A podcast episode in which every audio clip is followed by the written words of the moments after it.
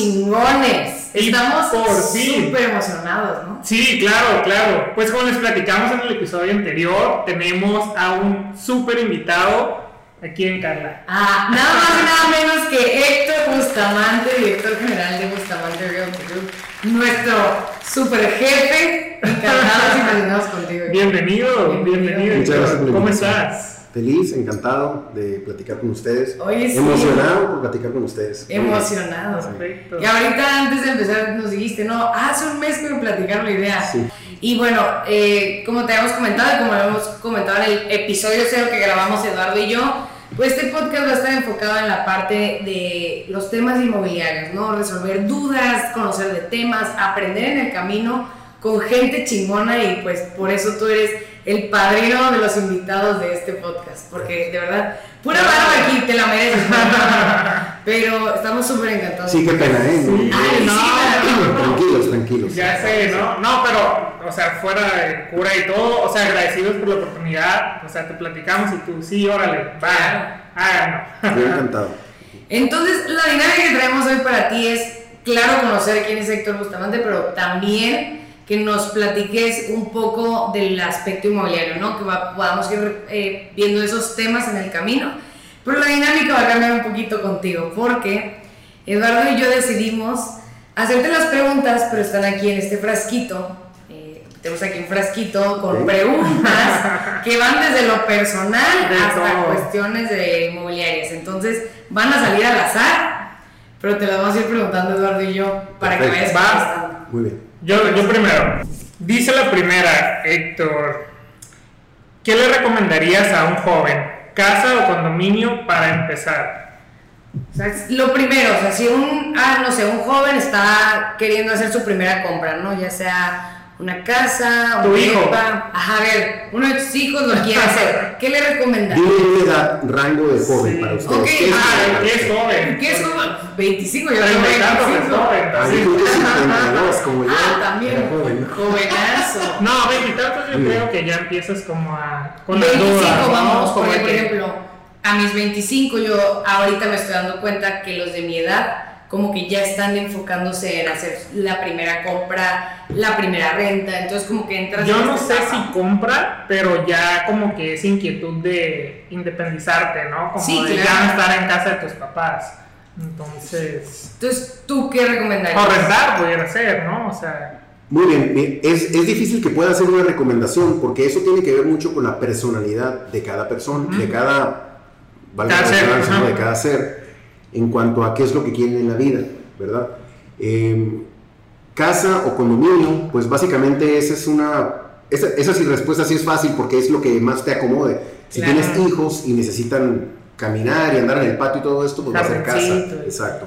Si eres soltero y llevas una vida pues más eh, jovial, condominio te funciona perfecto, ¿no? Con las amenidades y todo esto, ¿no? Pero por ejemplo, en mi caso, eh, como platicamos, yo trabajo en City Point, yo vendo un desarrollo y a veces llegan muchos jóvenes y me preguntan, oye, yo soy soltero o tengo novia, eh, eh, pero ¿qué me recomiendas?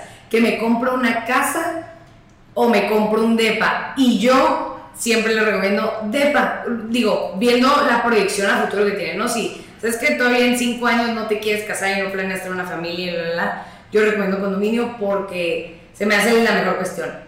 Yo así lo veo. Mira, pero- voy, a, voy a hacer una respuesta que a lo mejor va contra nuestros intereses, pero para un joven yo no recomendaría que compraran, o sea, yo recomendaría que rentaran. Eh, creo que necesitas primero eh, vivir un poco, viajar, tener novios, tener novias, o sea, hacer hacer. Claro. tienes que como disfrutar de la vida y después ya pensar en dónde te vas a establecer, porque normalmente cuando haces una compra, lo, lo de antes era que querías tener tu patrimonio y tu meta en la vida era lograr tu casa y lograr tu Claro. carro y lograr todo esto, ¿no?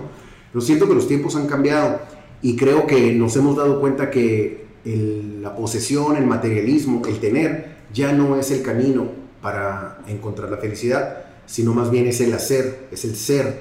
Y con esto pues cambia todo, ¿no? Entonces, si algún joven está pensando en invertir, porque lo que quiere es invertir para poder producir, Claro. entonces creo que sí, el camino sería un condominio. Pero si está pensando en invertir en una propiedad para poder tener su patrimonio, no lo recomendaría. Yo lo que recomendaría es que con ese capital lo disfrutaran para poder viajar y para hacer negocios. O sea, el dinero líquido, cash is king, sirve muchísimo y no sirve estar sentado ahí. Además, eh, compras una propiedad y puedes tener una hipoteca de 15, 20 años que cuando pasaron 10 años ya cambiaron tus gustos, ya vives en otra ciudad, tienes otras cosas, ¿no? Sí, tu etapa de vida, ¿no? Entonces, aunque suene como que va en contra de nuestros intereses porque es no compres pues, si estás joven, pues es en realidad nosotros como asesores inmobiliarios, que es lo que somos los tres, Claro. tenemos una gran responsabilidad de dar una asesoría correcta, ¿verdad? Que no vaya, eh, que no estemos buscando nosotros hacer una venta, sino más bien logremos darle un beneficio. Sí, es ver los intereses del cliente primero, Exacto, o sea. exacto. Que digo, la, la respuesta que tuviste, o sea, sí me encanta y todo, pero. O sea, es lo bonito, ¿no? Pero lo real, o sea, y más aquí en Tijuana, la realidad es que hay muy pocas casas bien Sí. ubicadas, ¿no? O sea, cerca de, pues, de todo, o sea, de lo- donde queremos estar, pues. Entonces, a lo mejor un DEPA lo puedes comprar en, ¿qué? 150 mil dólares. Menos también. Tal Es que vez. También depende, o sea, si vas a invertir, lo que entonces debes buscar es zonas en donde tienen buenas rentas, en Claro. donde va a haber una buena renta contra la inversión que vas a Ujú, hacer. claro. Y entonces es Y irrelevante. preventa, sin duda, ¿no? y preventa de preferencia para poder tener una apreciación Ujú. rápido en tu valor de condominio en lo que en lo que se lleva el proceso de venta. Pero entonces la ubicación es irrelevante, como puede ser en el centro, puede ser en Otay, en playas, en la mesa, en Sí. cualquier lugar, siempre buscando que sean zonas que tengan alta demanda de renta, si lo que quieres es invertir para poder tener una, un retorno ¿no? Claro. tu inversión. Que yo creo que eso es importante ahorita que dijiste que somos asesores. Al final del día, yo creo que es algo que nos inculcan mucho aquí. No, no eres un vendedor nada más, eres un asesor. O sea, como lo- yo me fui por lo bonito, ustedes se fueron por lo real. O sea, lo bonito sí, padre, invierte en un condominio, pero lo real es mejor disfruta de otra oportunidad que tienes como joven. O sea, hablando como un joven, ¿no? O sea, hablando como un joven. Un, un asesor como nosotros, básicamente lo que hacemos es damos una recomendación basada Claro. en un diagnóstico. Claro. Somos el equivalente a un doctor cuando alguien llega con una enfermedad y Claro. lo primerito es saber este, qué te duele, cómo toses, déjame verte los ojos, Sí. verte los Pero ojos, lo ¿no? interesante es que se abran y te compartan, Claro. porque no siempre es así. Lo que pasa es que los doctores tienen la ventaja de que ese es el protocolo. Claro. Y te sientan y te Sí. empiezan a leer las preguntas. ¿Te imaginas qué padre sería para nosotros poder sentar a los clientes Y hacerles un análisis, diagnóstico. 50 wow. ¿no? Eh, ¿Cuántas recámaras quieres? ¿Cuál es Sí. tu presupuesto? ¿Cuánto Claro. piensas comprar? Filtradísimo, ¿no? Y era la dinámica de central de es Está claro. De hecho, esa es la dinámica de un asesor. Pues sí, en donde metes ya todos los algoritmos de las 50 respuestas Claro. y te arroja tu propiedad ideal. Ese es nuestro trabajo, ¿no? Y como asesores debemos de dar una recomendación basada en lo que el cliente necesita. Claro. Sin embargo, voy a hacer una diagonal aquí. Yo soy vendedor antes que cualquier cosa. O sea, a mí me encanta la carrera de ventas. Ujú. Se me hace una profesión súper noble. Además, es la que de alguna forma mueve las economías. Y en nuestro trabajo como asesores llega un momento en donde cuando ya estamos convencidos de la recomendación que vamos a hacer, es decir, de la asesoría, entonces ya le cambiamos nuestro volumen a convertirnos en vendedor Claro. para convencer y para persuadir de que el consejo que te estoy dando es el correcto, ¿no? Porque hay clientes que se resisten. A mí me ha tocado decirle a amigos o a clientes, ¿se pueden decir groserías aquí en el podcast? Claro, claro. ¿Sabes qué? No seas pendejo, cabrón. Hazme caso y compra esta propiedad porque te va a ir muy bien. Claro. Y tengo muchas experiencias, docenas de experiencias que con los años se acercan conmigo y me dicen, qué bueno que me regañaste, qué bueno que me dijiste eso, funcionó muy bien tu recomendación. Y es porque como vendedor lo que necesitas es vender convicción. Claro. Con, con- con- con convicción. Y eso te lo da la experiencia. O sea, Y si estás vendiendo algo de lo que no estás muy convencido, No, no, hay no.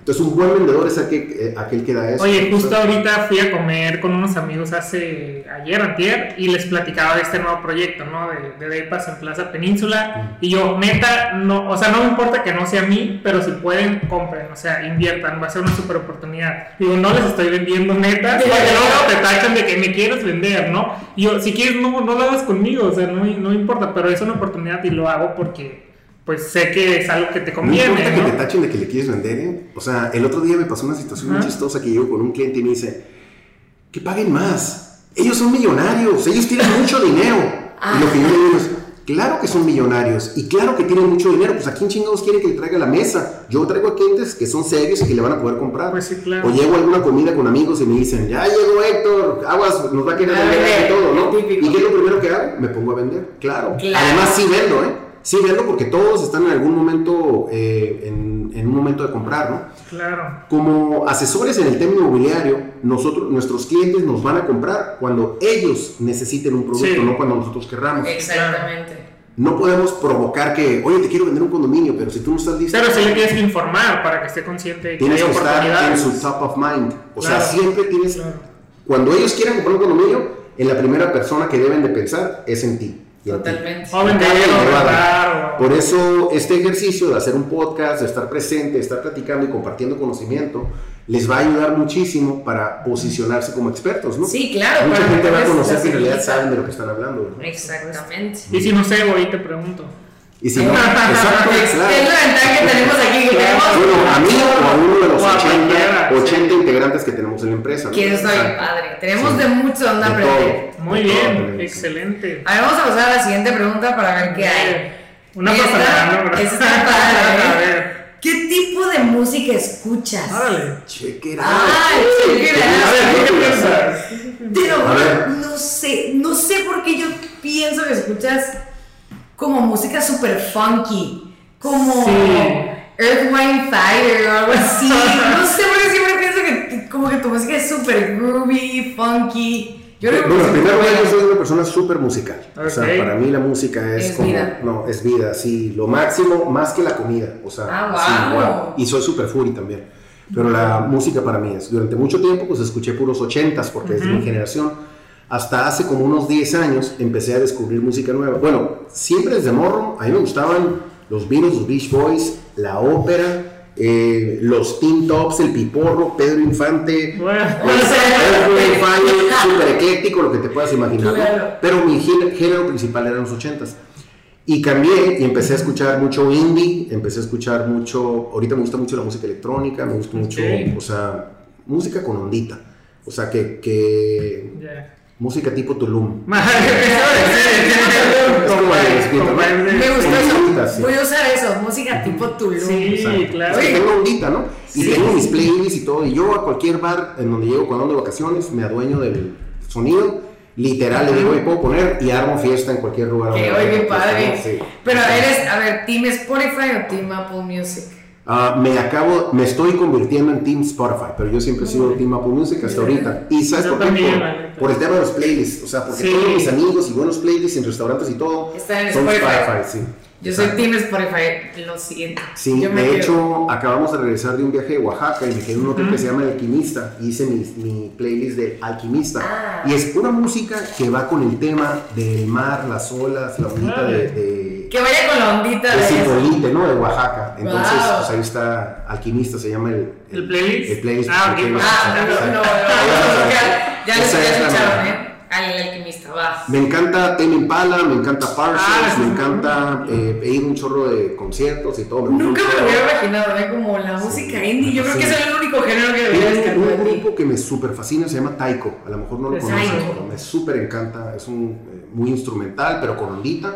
Muy buenos músicos, me fascina. Taiko. T-Y-C-H-O. Ah, va, lo voy a escuchar. Ah, bien, perro. Música tipo Tulum, ya me quedé con eso. Tengo la otra pregunta. Vamos a ver. Dice, ¿qué es lo más loco que has hecho? Ah, eso está interesante, ¿eh? Ande. Porque es lo más loco que Héctor Bustamante ha hecho. Hacer una inmobiliaria. Tener 80 asesores trabajando. Sí, Va a ser muy difícil porque en 52 años he hecho muchas cosas muy locas, ¿no? Muy loca. Pero algo Fue- así. hay- hubo una que te vino a la mente. Bueno, ahorita una que se viene, yo cuando tenía 18 años me compré mi carro con mi propio dinero, un. Suzuki Samurai, a los 18 años, un carro del año, yo con mi propio trabajo. Wow. Y pues estaba bien morro y me iba a Rosarito y me metía al mar con mi carro. Y literal me paraban las olas No. Porque le quería enseñar a todos mis amigos que mi carro aguantaba el mar y las olas y que no se mojaba. O sea, literalmente metías el Como carro. lancha, pues. literal, y en una ocasión las olas pegan y se meten por... le- o sea, Claro. Ahorita que estoy pensando, ¿cómo es ese tipo de cosas, no? O sea, sí. O sea, eres de Tijuana, Pero ¿no? sea, de 18 años no, muy irresponsable haciendo puras mensadas, ¿no? Pero no, Pero he hecho muchas cosas. A los muchas 18 cosas. años, ¿quién Pues no sí. ha hecho locuras? Y, pero miren que esta esa anécdota está muy padre, ¿eh? Poquito aventurero el tema, sí. A ver, otra interesante. Yo creo que esa sí me interesa mucho. Libro favorito. Ah. Uy, los libros yo creo que son. Digo, si no puedes elegir uno, a lo mejor tres. Ay, Lo- a lo mejor lo- diez.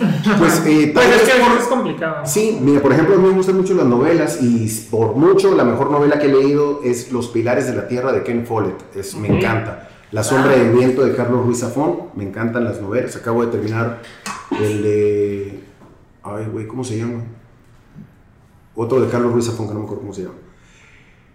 Pero en, en otro género que tiene que ver con biografías, que eso me gusta mucho, creo que un libro que impactó mi vida es la biografía de Sam Walton, que se llama Made in America.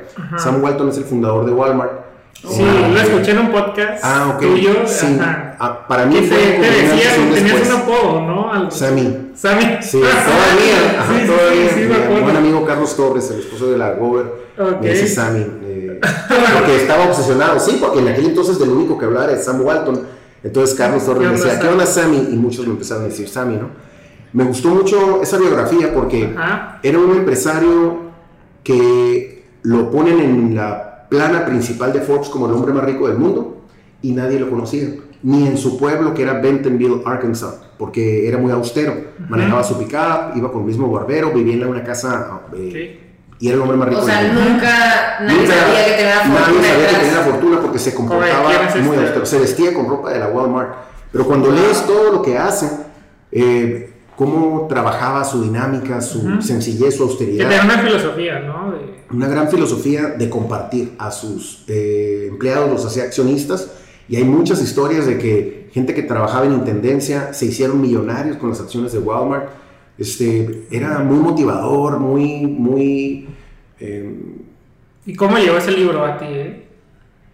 O cómo, ajá, cómo fue que llegó. cuando cuando tenía 20 años más o menos, yo viajaba en todo Estados Unidos vendiendo marcos, o sea, rentábamos un camión gigante esos de mudanza, lo llenaba de cuadros, iba de ciudad en ciudad vendiéndole cuadros a galerías.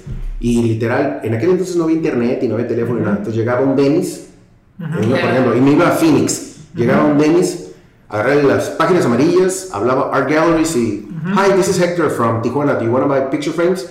Y me aventaban como 20 Y llamadas a todas las galerías. yes. Algunos me decían que sí, otros que no. Hacía mi ruta, compraba un mapa en una gasolinera de unos mapas que se llamaban Rand McNally, que eran como la guía Roji, Ok. que no existía el Max y esas cosas. Sí, no te decía, ¿de qué, de qué Güey, te estoy era- sí, cada vez que lo pienso, digo, no sé cómo. Ajá. Eran otros Sí, tiempos, no existía el celular. Y lo hacías, o sea, y trabajabas y chambeabas. No, literal, yo llegaba y cambiaba 5 dólares en pesetas porque era de pesetas el, el Wow. teléfono. ¿no? Entonces, me aventaba como una semana o 10 días viajando hasta Los que milenios de qué está hablando ese. Es un mapa, es un mapa físico. Exacto. Yo ahorita dije, Nada, luego los camiones estaban bien viejos y nada más agarraba AM en el radio, entonces oía puras, la misma canción 20 veces, porque antes no, no, existían no existían los nada eso, ¿no? Eran las 20 canciones pop de moda El estaban, ajá, el loop, sí, claro. Ajá. Este, bueno, entonces en esos viajes, en una de esas entro a una Walmart y, y al pagar literalmente estaba Made in America, la biografía de Sam Walton, lo compré por curiosidad, ¿no? Y me piqué al primer capítulo y me lo eché en ese viaje, ¿no? Y, este, y a partir de ahí empecé a investigar mucho más de él y todo, ¿no? O sea, toda su historia, porque pues, es muy impresionante todo lo que hizo. ok, qué padre. Yo Sí, creo que eso muy está- recomendable. Made in America. Aparte es una biografía no autorizada, lo, Ah. lo cual es, o sea, él no es su autobiografía, Ah, sino ok. que colaboradores de él la hicieron, y al final él aprobó que se publicara. Ah. O sea, como diciendo, sí, lo que están leyendo sí va por Sí esa es. cosa, ¿no? Ah, Entonces está muy padre porque es como con ojos de, de personas externas. Made in America. Made in America. Ah, Ajá. ok. Porque él empieza una campaña en donde promueve a todos sus proveedores para que fabriquen en Estados Unidos y lo que se vende en Walmart sea fabricado en Estados Unidos.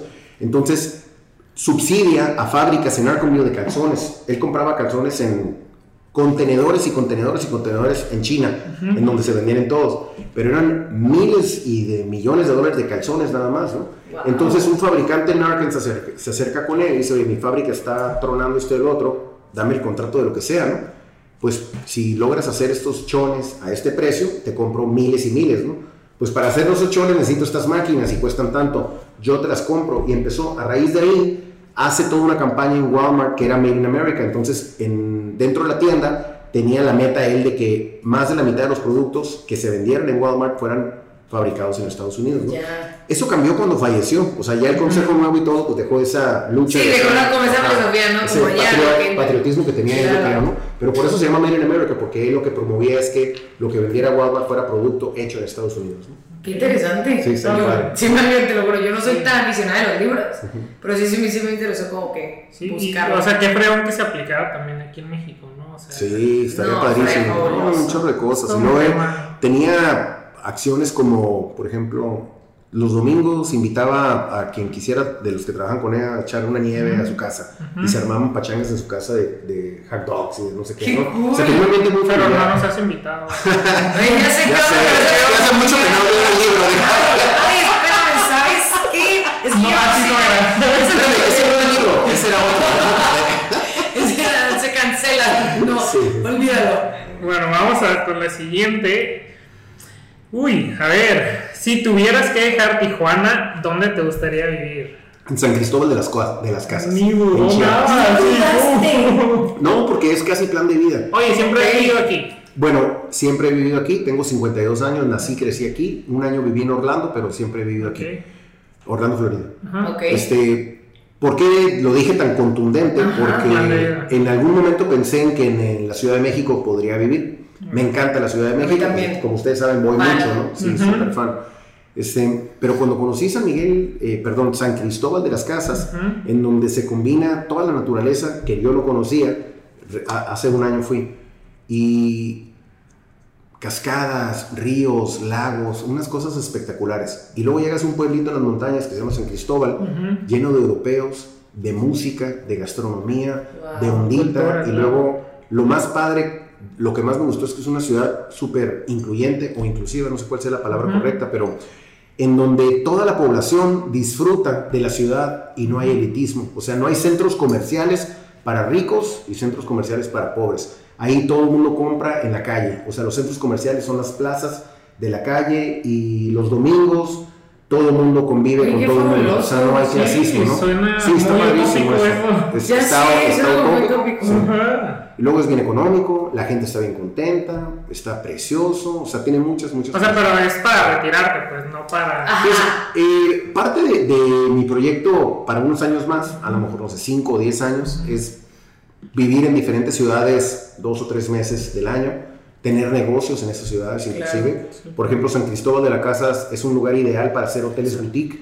Ese- eh, esos proyectos a mí me encantan, o sea, yo viajo mucho, me quedo en hoteles boutique y siento que tiene que ver mucho con nuestro negocio, porque nosotros tenemos a clientes que nos compran propiedades para poder Ujú. hacer hoteles. Terreno, ¿no? Ajá, terrenos para poder hacer hoteles, ¿no? Y ahorita el Valle de Guadalupe está en Puta. auge, ¿no?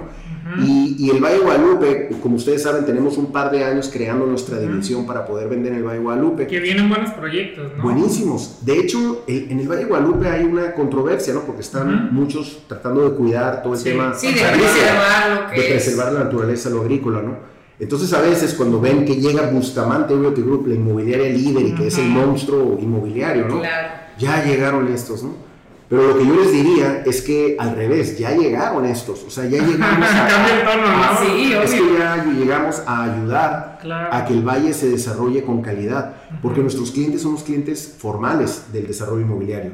Nuestros clientes son los que vienen a invertir millones de dólares y que hacen todo bajo reglamento, porque como desarrolladores tienen un consejo y no pueden hacer nada fuera de reglamento. Entonces lo primero que hacen es respetar el reglamento, contratar arquitectura internacional, hacer proyectos Pero sustentables. ese reglamento, ¿de dónde viene? Del Valle de Guadalupe, en el Valle de Guadalupe hay un cual. reglamento de uso de suelo Ok. que se publicó en noviembre del 2019 que restringe muchísimo lo que se puede hacer. O sea, tú no puedes hacer No puedes hacer lo que quieras, pues No, tienes para que. O sea, seguir ciertas. literal una cabaña por hectárea o te hay cuatro diferentes tipos de uso de suelo. Ok. Entonces los desarrolladores buenos, los formales, respetan el reglamento. Claro. Y además aportan arquitectura y aportan de alguna forma a, a subirle el nivel del destino porque sus proyectos son publicados internacionalmente en revistas de arquitectura y de diseño. ¿no? Entonces no- nuestros clientes representan la parte formal del desarrollo inmobiliario, no como muchos patito que andan en el valle que ni conocen el reglamento y hacen lo que quieren. Esos no son nuestros clientes. Lo que, o sea, lo que se dice es que Bustamante te da esa certeza, ¿no? Que sabes que vas a tener a la gente, que lo va a hacer Totalmente. súper formal. súper bajo reglamento, que está súper bien. O sea, bajo reglamento, con buenas escrituras, con buena tenencia de la tierra, con buena arquitectura, respetando el entorno de la naturaleza. Nosotros, de alguna forma, casi casi capacitamos a quienes les vendemos para cómo construir en el valle, sobre todo para no modificar la, topografía, ¿no? Tratar de eh, hacer todo sobre pilotos. ¿Cuánto, tiempo vienen trabajando el valle ya? Yo soy aficionado al valle hace 10 años. Hace 5 años empecé a ver que el valle se parecía a lo que era Tulum antes. Hace 10 años Tulum tenía un corredor como con 6 o 7 hoteles. Hoy en día tiene 60 hoteles y además ya tiene el tema inmobiliario en donde hay 3 o 4 fraccionamientos muy grandes como Aldea Samá, como, y que dentro de estos fraccionamientos hay proyectos de condominios y resorts, hoteles y todo esto, ¿no? Todo desarrollado pues, en lo que ahora conocemos como Tulum. Entonces, hace tres o cuatro años empezamos a recibir muchas solicitudes para tierra en el valle. Oye, ¿no tendrás unas hectáreas en el valle? Porque quiero hacer mi proyectito de fin de semana, ¿no? Claro. Y empezó a subir y a subir. Como ustedes saben, ¿no? el valle claro, está, pues, pues está en su Sí.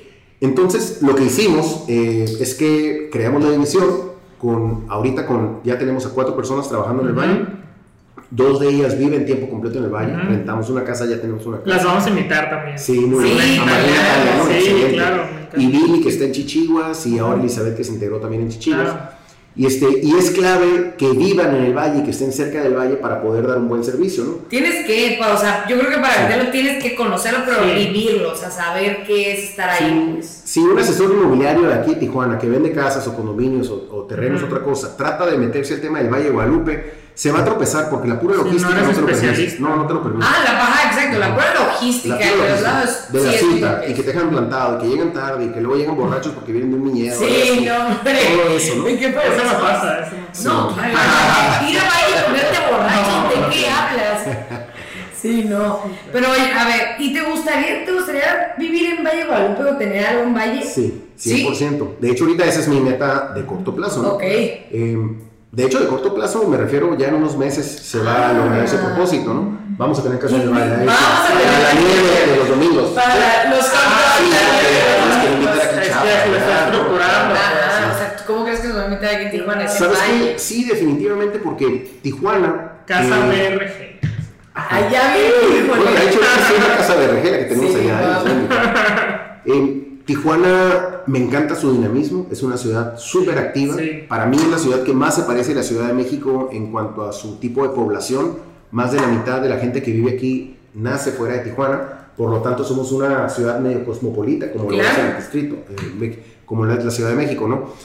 Pero llega un momento en donde nos saturamos, o sea, de tanto tráfico, de tanto ajetreo, de andar tan acelerados, o sea, el ritmo es muy rápido, aquí andamos en friega, ¿no? Y qué mejor que el viernes poder irte a una hora y desconectarte, sin respirar, respirar de la naturaleza, estar relajado a solamente una hora, ¿no? Prácticamente. Y ahorita con el Zoom y todo lo que pasó con la pandemia, pues nos dimos cuenta que puedes trabajar desde el valle, ¿no? Y atender todos los negocios desde el valle. Sí, Entonces, definitivamente sí, el propósito es ahorita tener una casa próximamente. Oye, que es, yo también, esa es una de mis metas a largo plazo, es irme a valle. Está fabuloso, me encanta. A ver, este está interesante porque va enfocado en, en, la inmobiliaria. ¿Cómo surge la idea de crear Bustamante Realty Group? ¿Cómo surgió cuando, esta? Cuando empecé en este tema, mi papá me invitó a trabajar con él en su empresa inmobiliaria que se llamaba Credimex, credimexusa.com.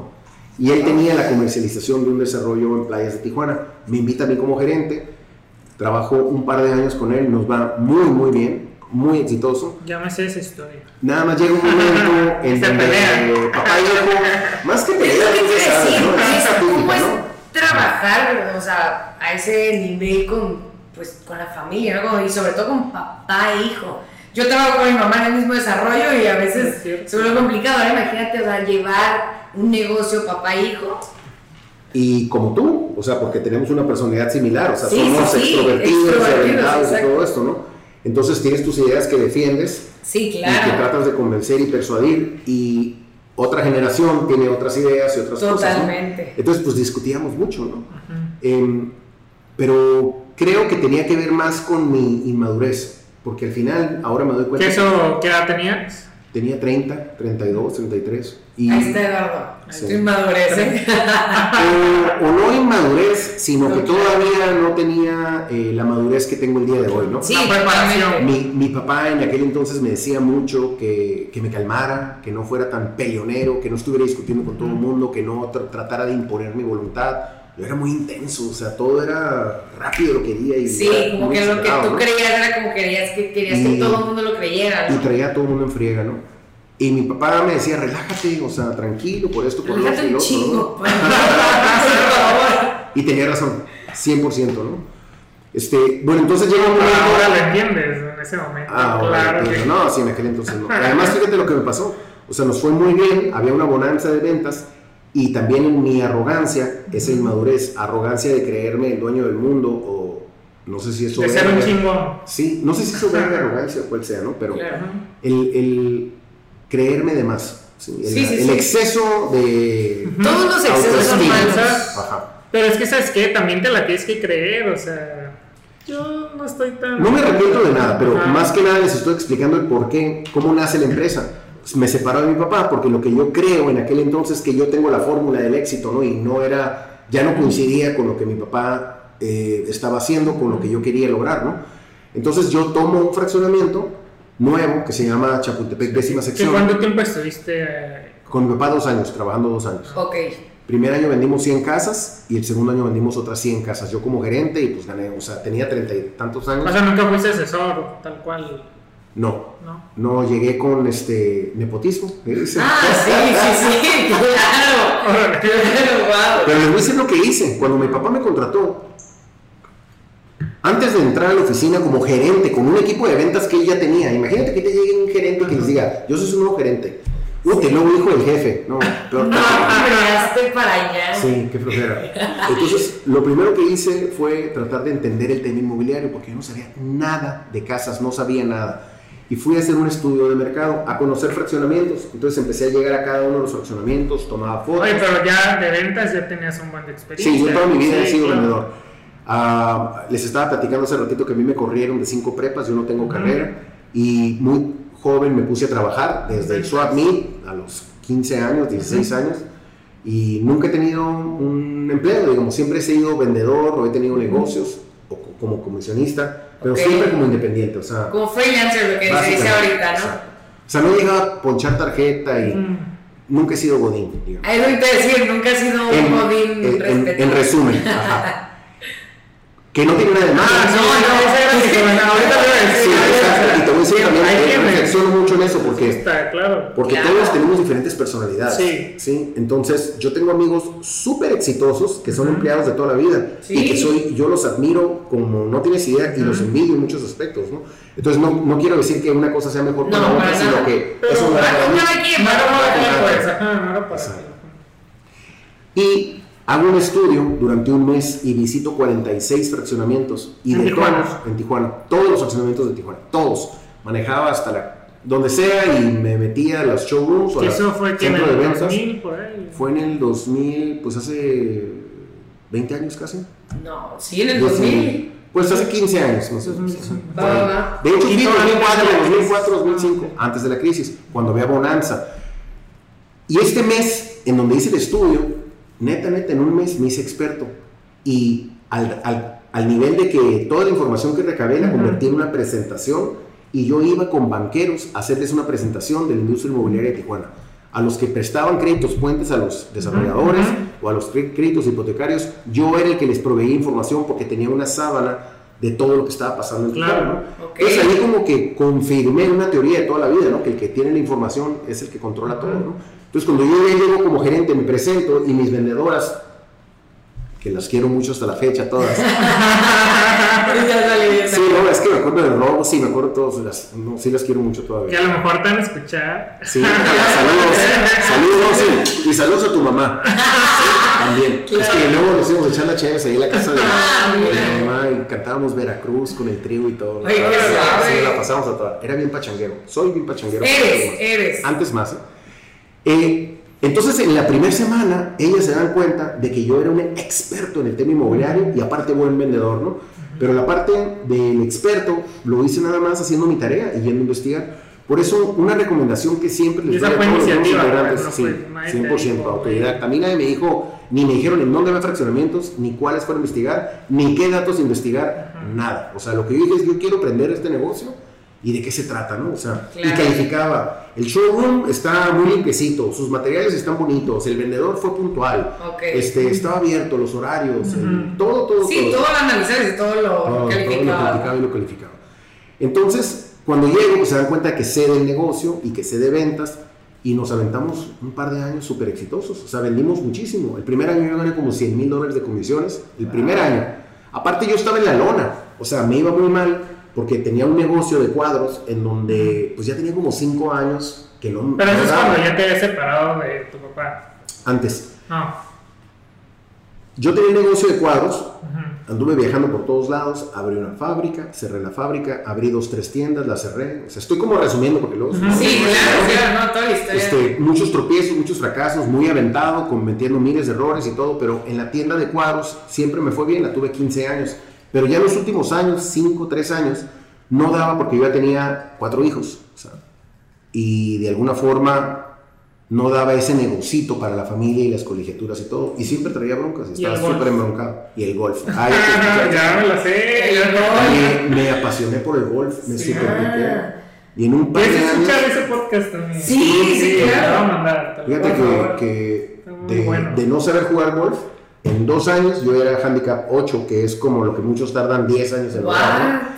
¿Por qué? Pues porque jugaba 3, 4 veces a la semana. No, o sea, estaba te bien Y aquí ya trabajabas, pues. Exacto. Distraído del trabajo, jugando golf, un negocio chiquito, todo mal, o sea, pues traía el mundo encima, ¿no? Sí, claro. Entonces mi papá me invita a ser gerente, que hoy en día me doy cuenta que en realidad lo que hizo fue ayudarme. Ujú. Sí. En aquel entonces yo no lo veía así, yo lo veía como que, ah, me necesita, ¿no? Y todavía está, Me está pidiendo. mis condiciones, ¿no? Y le dije, Ah, sea, sí, pero quiero esto, esto y esto y esto. Yo no quiero ser tu empleado, yo no quiero ser godín, yo quiero Claro. adelanto a cuenta de comisión, que es algo diferente. Eh, quiero un carro, no tenía carro, y todo te lo voy a pagar con comisiones, ¿no? Bien, estabas negociando. negocié, de- ajá, sí. me, Claro. me quería ¿Y te pagar. las aceptó? Me quería pagar un porcentaje de comisión, le negocié más alto, siempre he sido un negocio. Ah, ¿sabes qué? Eh, técnicas de negociación de Chester Carrazas, otro libro, libro. que leí de joven también que, que que ayudó muchísimo.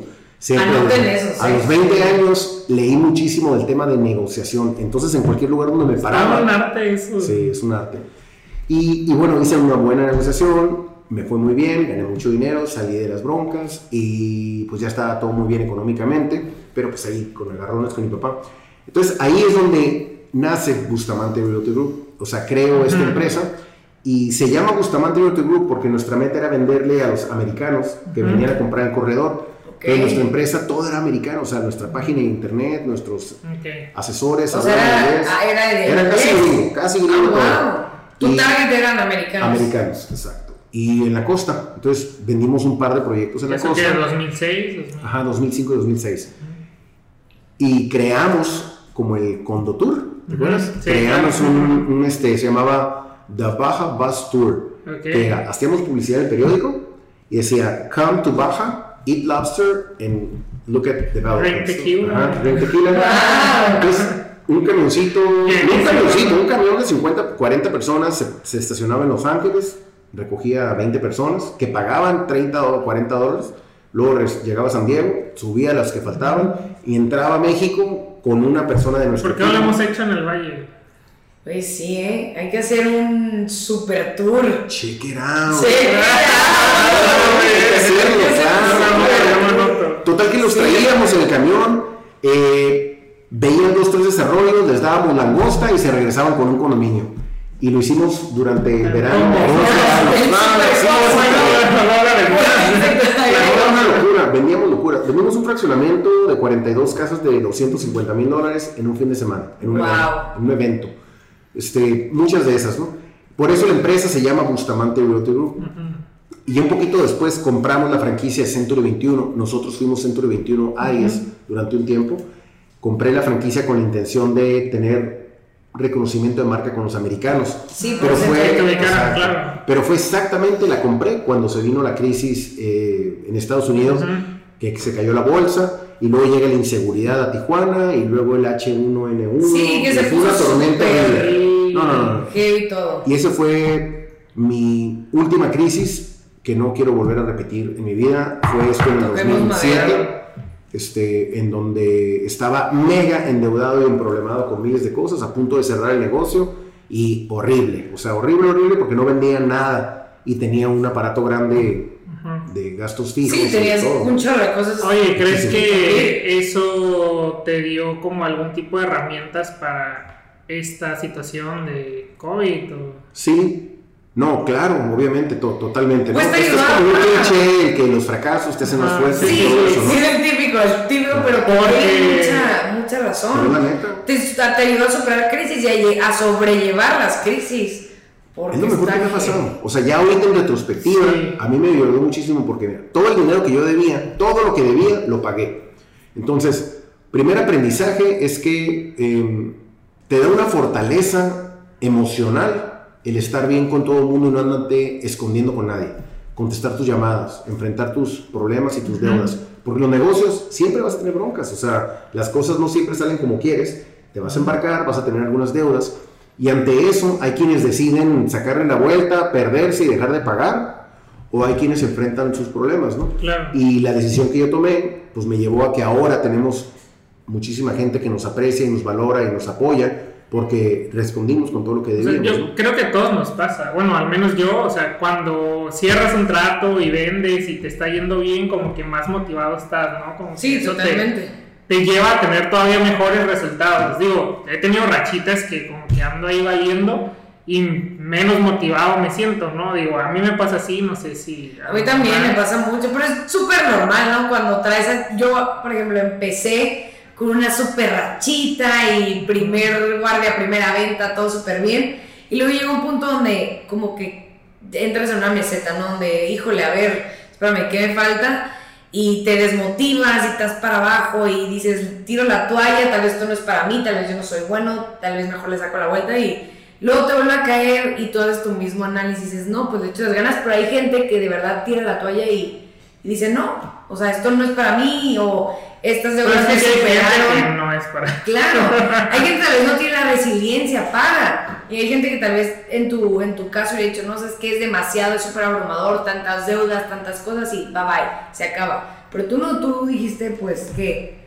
Tiene que ver que ya había pasado dos o tres crisis en mi vida Ah, y pues, que como desde morro estoy taloneándole y luchándole, me he tropezado muchísimo, he tenido muchísimos fracasos y muchísimos tropiezos. Entonces, cuando llega esta crisis, la verdad es que nunca tuve ni la menor duda de que iba a salir, Iba a salir adelante. eventualmente adelante. ¿no? Ajá. Claro. Esto que comentas es bien interesante porque efectivamente los vendedores tenemos ciclos de mucha motivación y de poca motivación. Creo que lo importante es entender el por qué nos pasa esto, ¿no? Y el primer punto es que debemos de entender que los vendedores, nuestro símbolo, digamos, del éxito es cuando cierras una operación y cobras una comisión. Entonces tienes una recompensa económica. Y no es que nos guste el dinero como tal, sino que lo económico representa la... eh, lo tangible del éxito que tuviste. Es como- es siempre lo he Sí, comentado, el fruto, claro, ¿no? Es como he claro. comentado que la, la estatuilla de los Óscares. O sea, Claro. tú puedes ir a comprarle una segunda, Sí, la tienes, ¿no? totalmente. Pero no tiene ningún valor. no el valor real es aquel que tu actuación y todo el, Claro. el jurado y que te hayan calificado, que hayan Que te hayan reconocido. Entonces, cuando tú tienes 5 mil dólares de una comisión, no te emocionas tanto por los 5 mil dólares, sino porque te acuerdas todo lo que tuviste que hacer para poder Ah, lograr. bueno, Sí, lo logré. Sí, sí. Sí. Y sin embargo, entonces cuando no tenemos ese dinero, ¿cómo nos motivamos? Pues nos motivamos con la esperanza de que vamos a tener dinero. Y esto es cuando estamos a punto de cerrar un trato o cobrar una comisión y que a lo mejor en este momento no tenemos el dinero, pero decimos, ay, lo bueno es que ya voy a cobrar o ya voy a cerrar, entonces no hay bronca.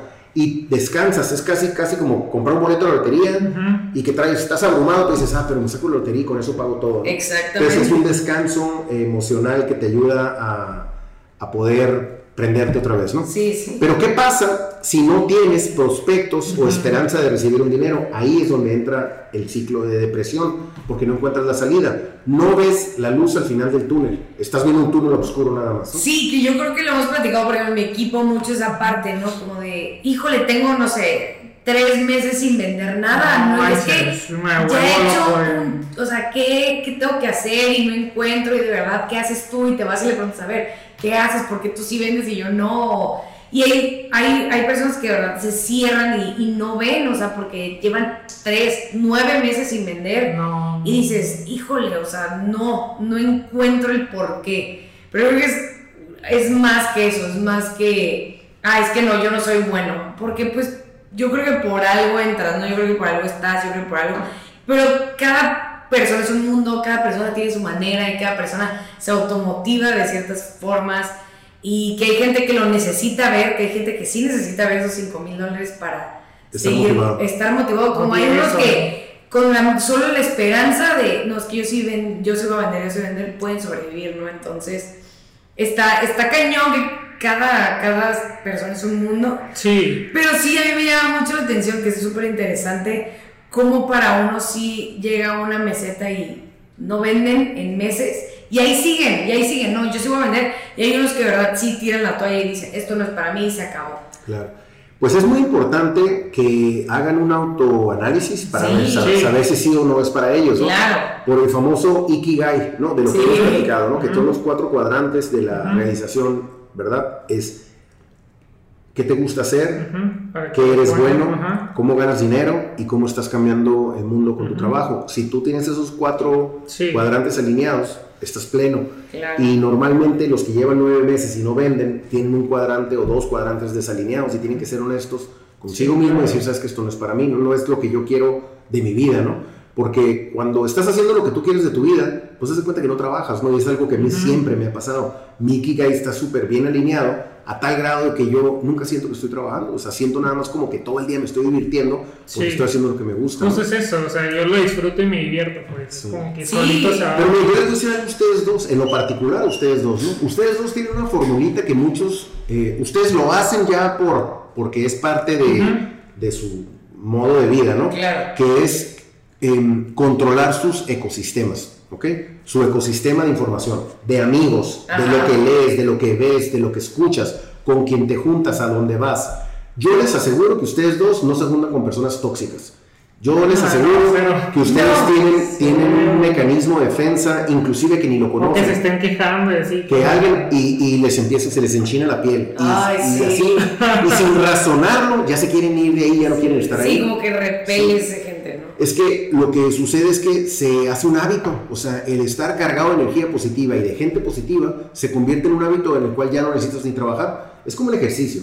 Cuando empiezas a hacer ejercicio, pues al principio te cuesta mucho trabajo y tienes que tener mucha disciplina y lo haces a veces sin ganas. Oye, a mí me han dicho de repente como que soy demasiado positivo. Y yo como que... Sí, ¿Cómo puede ser demasiado? Sí, no, yo claro, pero también también, ¿no? Como de, oye, cálmate un chico, ¿no? No seas un pinche amargado, yo lo hubiera dicho. No, a mí también me dijeron, es que yo no hago clic contigo porque siempre andas muy contento. pues qué amargada tu vida. Pues, no, yo así como que, pues, qué bueno, yo no quiero hacer clic contigo. Oye, pues, claro. Estaba... Para mí, no mi ecosistema es sagrado, ¿eh? O sea, sagrado, yo lo protejo, soy súper egoísta con ese tema, o sea, yo no dejo entrar a nada de drama ni payasadas. O sea, Fíjate que yo también, ¿eh? yo el drama, yo, y lo conocen mis amigas, mis amigos, a la gente que me rodea, yo el drama le corro, o sea, de verdad es como drama y yo siempre digo amor y paz para todos, yo no me quiero pelear con nadie, me quiero porque ¿Para qué meto esa energía mala que no sí, necesito? O sea, ese sí es bien difícil invertir en algo. ¿Sabes por qué? Porque es bien divertido el chisme, es bien divertido. Ah, claro. Como que también creo que sí dan ganas, ¿no? Sí dan ganas como meter la cizañita, el chismecito, claro, digo, es parte de... Pero no es al menos, bueno, ahorita que hablamos de la filosofía que compartimos, no quieres ese tipo de energía. Y nada más para terminar la idea de, en el momento en el que estamos deprimidos y no tenemos energía positiva, no estamos motivados, Ahí es donde tenemos que conocernos y entender lo que nos está pasando. Y en lugar de qué hago, es por qué me siento así. Totalmente. Ah, me siento así porque estoy, no tengo autoestima ahorita. O sea, está muy baja mi, mi nivel de emoción. Para que un no estás vibrando alto. No estás vibrando alto. Y para poder hablar por teléfono, un vendedor necesita siempre vibrar en alto. Porque recibe muchos rechazos. O sea, te dan trancazos. Y esos rechazos te bajan tu autoestima. O sea, imagínate, yo bien emocionado, ay, voy a hablarle por teléfono y, no, oiga, ¿quién no. no, y aparte no me hables y fue la chingada y me cuelgan por teléfono. pues ¿qué es lo que uno siente? Pues, ay, ok, Sí, voy a hacer otra llamada. claro. Y haces otra, pero después del tercer rechazo, lo que se viene a mente es, ¿sabes qué? Ya no está fluyendo, mejor mañana le sigo. Exacto. Y tiras la toalla, ¿no? Y luego si estás en un fin de semana dices, no, mejor el lunes empiezo. Siempre ah, ahorita no. O si estás a va del mes, entonces el primero de septiembre arranco, ¿no? Y así pateas el bote. Claro. Y no es así, o sea, tú lo que tienes que entender es que eh, lo que les comento mucho, que es primero el huevo o la gallina, o sea, estar motivado para hablar por teléfono o hablar por teléfono para motivarte. ¿Cuál es primero? El huevo o la gallina. Pues yo sí sé que es primero, o sea, Habla. no sabían qué es primero, o sea, ya A ver, no. descubrimos la gran incógnita. Sí, sí, sí. Hasta lo Dígamela. vamos a hacer, es primero el huevo, 100%, ¿Por qué? porque es a huevo.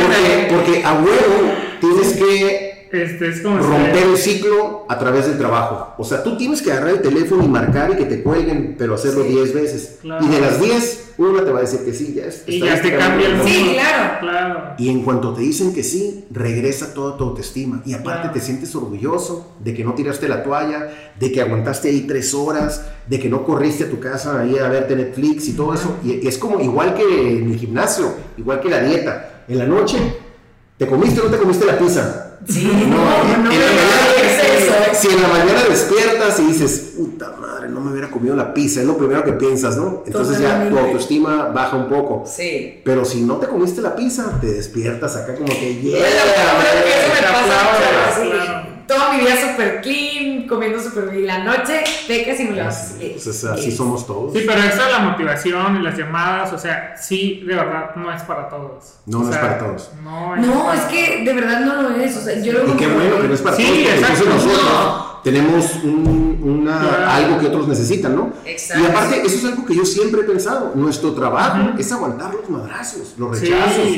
las humillaciones, que te planten, que te dejen... ¿Por qué el dueño de un proyecto o el dueño de una casa se va a tener que estar exponiendo a eso?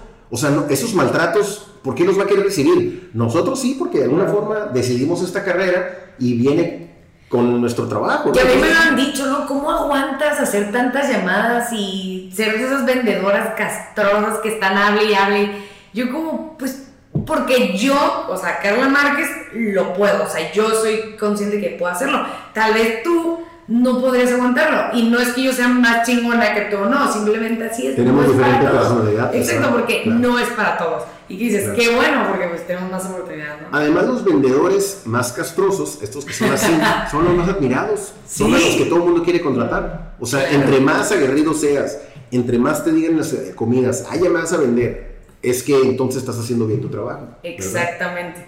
Ni estamos haciendo bien, porque soy que tus amigos y nuestros amigos de que, ay, de verdad yo llego y de que empiezo a platicar algo de inmobiliario, ya, ya, ya nos vas a empezar a vender. Yo te voy a convencer de que te... Igual así mis amigos, y vas a ver, todos van a caer de uno por uno.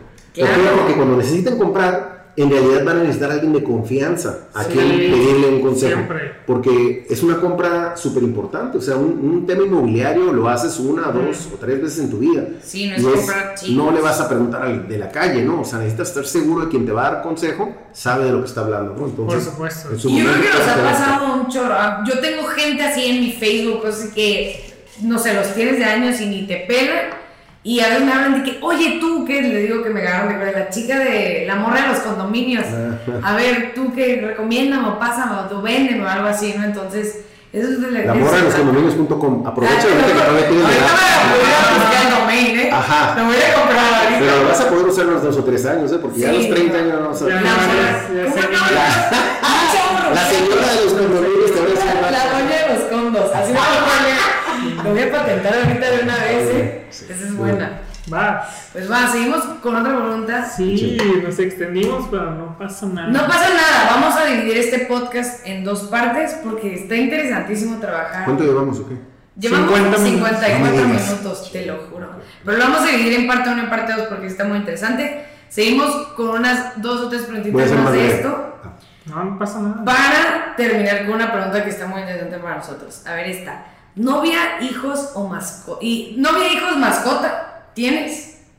Tres, las tres. A ver. novia. Ah, no, Tres novias. A ver, espérame. Tres de tres, de, de- de- tres de todo. Mi novia Sara, ya cuatro años, muy contento, feliz de la vida, o sea, me saqué un 10. Wow. Eh, cuatro hijos también, feliz, cada uno, eh, dos de ellos estudiando universidad, dos de ellos ya terminaron, también feliz. Oye, ¿alguno le mueve el tema inmobiliario? Es lo que te iba a. Todavía no, fíjate, creo que, creo que a Santi, el más chico, es como que el más le gustan los negocios. Eh, Héctor eh, le gusta todo el tema de la gestoría social, de hecho está estudiando para gestor social. Marisol estudió educación, Luis Alejandro estudió cinematografía, entonces tengo como un surtidito, un rico de la mesa, digamos. Sí. Y el Santo está estudiando en el TEC de Monterrey Negocios Internacionales, Ok. entonces ese es el que me salió el cerdo capitalista de la familia. ¿no? Pero ojalá y no vaya a escuchar este, este podcast, pues, a ver. Se lo vamos a mandar personal. Y, y mascota, a mí me fascinan los perros, pero ahorita vivo en un departamento en donde no puedo tener Ah. mascota, Ah. entonces como que me estoy muriendo del tema. Aquí nos falta uno. Sí, Pero no sería mala O el idea. perrito Sí. BRG. mascota. Ese, ese, ese es el propósito más cercano de mi, de mi mascota. Siempre tenido un perro, me fascinan los perros. Oye, está. Sí, yo también soy. ¿Cuál fue tu primera mascota? El Puccini.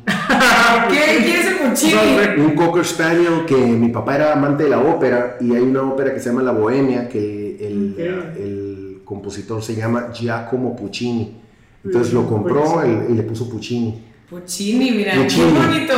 Pero lo chistoso es que cuando falleció compró Mm. otro Cocker Spaniel y se llamaba Puccini the Second. Ay, Pero literal su pedigrí ya se no. Puccini the Second. O sea, se aferró al nombre, se aferró así de que Sí, no. porque le gustaba mucho la bohemia, ¿no? Voy a hacer eso. Sí. Lo voy a poner No era de todos, pues tú y yo, Carlos. y- Era de la familia. Ay, qué bonito. Y Sí, luego Héctor, mi hijo, tenía un perro que se llamaba Napoleón. Yo le quería poner Napoleón a mi hijo. A Pero- Héctor, a Héctor le quería poner Napoleón, pero no, no, no se No. dejó. Mi No se dejó. esposa- mi esposa. No, No no. Ok. Este, pero al perrito sí le pudimos poner Napoleón. Ah, Está mal, y el último no. Randy. Ajá. ¿Qué raza vive es? con Luis Alejandro Schnauzer. Ay, un schnauzer me encanta. Napoleón es este Chihuahua cruzado con Golden Retriever. No. Golden Chihuahua. Necesitamos foto de eso. Sí, ¿eh? ¿Cómo Sí, de está en un bici. Chihuahua? No, Sí. ¿Cómo? no nos metamos a porque Sí, es no, no, no, como el chilaquil. El- Como el chilaquil, el meme, ¿no? Del chilaquil. Es un perrito chaparrito, pero que tiene como cuerpo de Golden imagínate un golden con chihuahua. Lo interesante es Fabuloso. quién hizo qué. Falta Puccini. de Eso es lo este- interesante. ¿Quién hizo qué? ¿Quién hizo qué? Fabuloso. Muy bien. Venga otra, eh, ¿qué hace diferente a BRG de las demás inmobiliarias? Que para el que no sabe, BRG es eh, Ah, Bustamante Realty de. Bustamante Realty Group. ¿Qué hace diferente a BRG? Por mucho, 100%, y la única cosa que nos diferencia es nuestro equipo. ¿okay? Ok. Todo el mundo te va a dar la misma respuesta, van a hablar de otras inmobiliarias, Sí, van a decir totalmente. eso, pero todos sabemos que no es así. O sea, en esta empresa, que somos in- 80 integrantes, hay un proceso de reclutamiento en donde Ok. tienen- deben de pasar por 5 o 6 filtros, o sea, Que muchas- lo pasamos. Sí. Lo vivimos, lo vivimos. Sí, entre- estuvo entrevista 1, entrevista 2, entrevista 3. Pero sobre todo, eh, nosotros lo que hacemos es que sumamos a personas que tengan una personalidad similar a lo que creemos, o sea, nuestros valores. A la filosofía de la empresa. ¿no? Exacto, a la filosofía de la empresa, que tiene que ver con ser automotivado, autodidacta, profesional, armónico y líder. Nosotros somos líder regional en la industria inmobiliaria como inmobiliaria, ese es nuestro lema. Claro. Y somos líder regional, no tanto porque seamos los más grandes o por los que vendan, porque somos los que vendemos más o los mejores proyectos. Que o- sí, Todo pero. eso, de hecho, sí, o sea, todo eso es correcto, y mayores ingresos Claro. y mayores en ventas, o sea, todo eso lo tenemos. Pero esa no es la razón por la que somos líderes. Somos líderes porque estamos integrados por líderes. Nosotros creemos, ustedes tres, nosotros tres creemos en que el liderazgo se puede ejercer sin gente a cargo. O sea, es Ah, una claro. cualidad personal. Es como una característica que uno tiene, ¿no? Que, que pues eres Pues inspiras, ¿no? A la Exacto. gente. Siempre vas adelante, en resumen vas adelante Sí. de todos, ¿no? Y todo quieres que sea mejor que el del otro y todo el mundo está copiando, ¿no? Entonces, nosotros como inmobiliaria todo el tiempo estamos innovando y compartimos mucho de la información de todo lo que hacemos. Somos generosos con nuestra información para nuestros colegas de la industria, o sea, desde el podcast y compartiendo nuestros ¿Qué de eso se secretos. trata? Sí, porque en lo que creo y en lo que creemos en esta empresa es que cuando tenemos algo nuevo, diferente, único de nosotros, Ujú. tarde o temprano nos lo van a copiar. Pero nosotros, cuando ya no lo copiaron, estamos inventando lo siguiente. Y esa es la dinámica de toda la vida, o sea, siempre estar innovando. No podemos dejar de innovar porque entonces nos van a copiar y nos vamos a hacer igual que los demás. Entonces casi siempre pues con nuestros proyectos como Central de Condominios, que el Expo eh, Condo, Condo, ¿cómo se llama? El Condo Tour, la división del Valle de Guadalupe, los eventos que hacemos, o sea, los, los podcasts, las charlas. Siempre se está innovando y siempre van un paso adelante. Yo creo que también eso es importante. Vamos, Vamos, vamos. Vamos, porque este podcast es iniciativa de ustedes. ¿Están de acuerdo? O sea, a mí ustedes me invitaron. Yo no tuve una junta y les dije, eh, hagan un podcast. claro, claro. Y, tuvieron la iniciativa porque ustedes son líderes y porque esa es su personalidad. Entonces, tenemos 80 personas como ustedes dentro de esta empresa que le da un DNA a la empresa de líder y por eso somos líder regional en la industria inmobiliaria. Qué, chingón, ¿no? Sí, totalmente, claro. Muy, muy chingón. Y me siento súper orgulloso de eso. O sea, ¿por qué? Porque cuando yo voy en la calle, la gente me felicita por mi equipo. Oye, me trató súper bien o me mandan mensajes, ¿sabes qué? Qué buen servicio me dieron, qué profesional, gracias por la recomendación, gracias por la atención, todo el tiempo. Antes, hace muchos años, eran quejas, ahora son felicitaciones. Ah, claro, eso es bueno. Claro, totalmente. Vamos por buen camino, exacto. vamos por buen camino, ¿eh? súper bien. Bueno, este ya está mm, muy enfocado bien a veces me gusta. ¿Cómo has visto el crecimiento de Tijuana en los últimos años?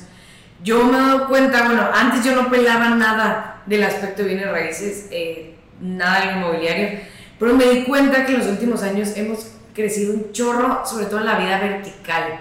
Y me da mucho la atención. ¿Tú cómo has visto el crecimiento de Tijuana en eso? Y ha sido responsable. Sí, claro, para empezar, sí. Bustamante Group ha sido súper responsable también de ese crecimiento. ¿Corresponsables? o sea, sí. Sí, claro. Pues traído, según yo, desarrolladores, ¿no? O sea, muchos desarrolladores, muchos proyectos, desarrolladores. Hemos convencido a grupos de Monterrey, de Guadalajara, de México, de Los Ángeles, que inviertan en Tijuana para hacer proyectos. De hecho, eso es lo que más me apasiona a mí de mi trabajo, vender a la ciudad y traer a estos grupos del desarrollo inmobiliario formal que vienen a hacer megaproyectos o proyectos boutique, pero muy bien pensados, que lleguen a aportarle a la ciudad y que por ende transforman positivamente la región, que esa es nuestra meta como empresa. O sea, nuestra misión de empresa es transformar positivamente la región. Creemos que las grandes, perdón, creemos que las pequeñas aportaciones hacen grandes transformaciones. Y eso no es la frase que está en la entrada, es una convicción personal. Y a través de invitar a estos grupos que vienen a hacer mejores proyectos, la ciudad va cambiando también pues, su imagen, su estética, su visual, todo eso. ¿no? Em, y, veo a Tijuana como una ciudad imparable, o sea, que nada la detiene, en donde es, es, un imán de atracción, por lo tanto, viene gente de todo México a querer aquí, a crecer, desarrollarse. Eh, no tenemos ni la capacidad económica ni la infraestructura para poder sostener el crecimiento que llevamos. Siempre vamos atrasados. Por eso todo el caos de tráfico y todo esto, porque cuando resolvemos un crucero con algún puente, ya hay tráfico en el siguiente puente cuando resolvemos un bulevar y lo hacemos más ancho, eh, ya creció el tráfico en el otro bulevar. En otro lado. Entonces, eh, es una ciudad que está creciendo tanto que se proyecta que en 20 años tenga el doble de población, por lo tanto vamos a necesitar 2 millones de nuevas viviendas prácticamente en, en 20 años, que significan 100 mil anuales, o sea, un mundo de vivienda, ¿no? Entonces, cuando me preguntan que si Tijuana está sobreofertado o que si ya llegamos al límite en donde deberían de frenar el desarrollo, le falta mucho todavía, muchísimo. O sea, tenemos una gran escasez de vivienda en Tijuana todavía para todo el crecimiento. Entonces, yo a Tijuana la veo como una ciudad muy dinámica, llena de emprendedores de todo México, que está todo el tiempo queriendo hacer negocios nuevos. Y eso se convierte en un motor de atracción para todo el comercio de México y todo o sea, quieren venir restaurantes, supermercados, cines, video, teatro, todo lo que tenga que ver con cualquier negocio, aquí es tierra fértil. Entonces, eh, específicamente lo que acaba de pasar en los últimos 10 años del desarrollo vertical tiene que ver con nuestra geografía, o sea, nuestra topografía, perdón. No podemos crecer al norte porque estamos en Estados Unidos, al oeste tenemos el mar, podemos crecer al este y un poco al sur, pero en realidad es una ciudad que se va a tener que densificar, porque la fórmula de construir hacia afuera no funcionó porque alejas a la población del centro de trabajo y la obligas a que se esté todo el día en el automóvil y que pierda calidad de vida. claro. Trasladarse dos, tres horas a su trabajo, gastarse 20%, 30% de su sueldo, si trabaja en una maquiladora o lo que sea, y perder calidad de vida. Entonces lo que necesitamos hacer es que densificar a la ciudad para poder acercar el trabajo a la vivienda y también para poder dejar de usar el automóvil y que en lugar de que la gente se suba a su auto para ir a trabajar, pueda caminar o usar el transporte público, ¿no? Exacto, Una Entonces, bici. una bici, Ah, transporte sí, público, sí, claro. caminar. Yo vivo en el centro. Tengo tres años viviendo en zona centro y mi vida cambió. O sea, yo de hecho tengo una- un año sin usar automóvil. O sea, yo me... ¿De verdad? De, de verdad. O sea, ¿no. No, no tengo carro.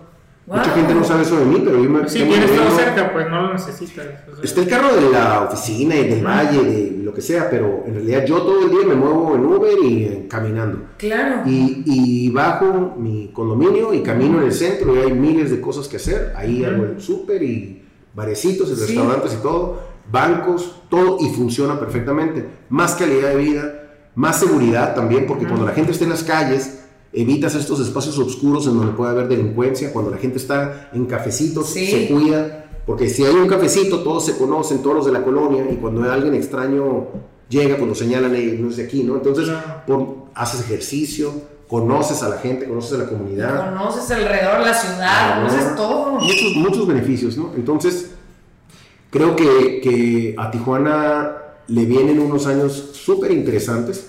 Lo único que necesitamos es alinearnos.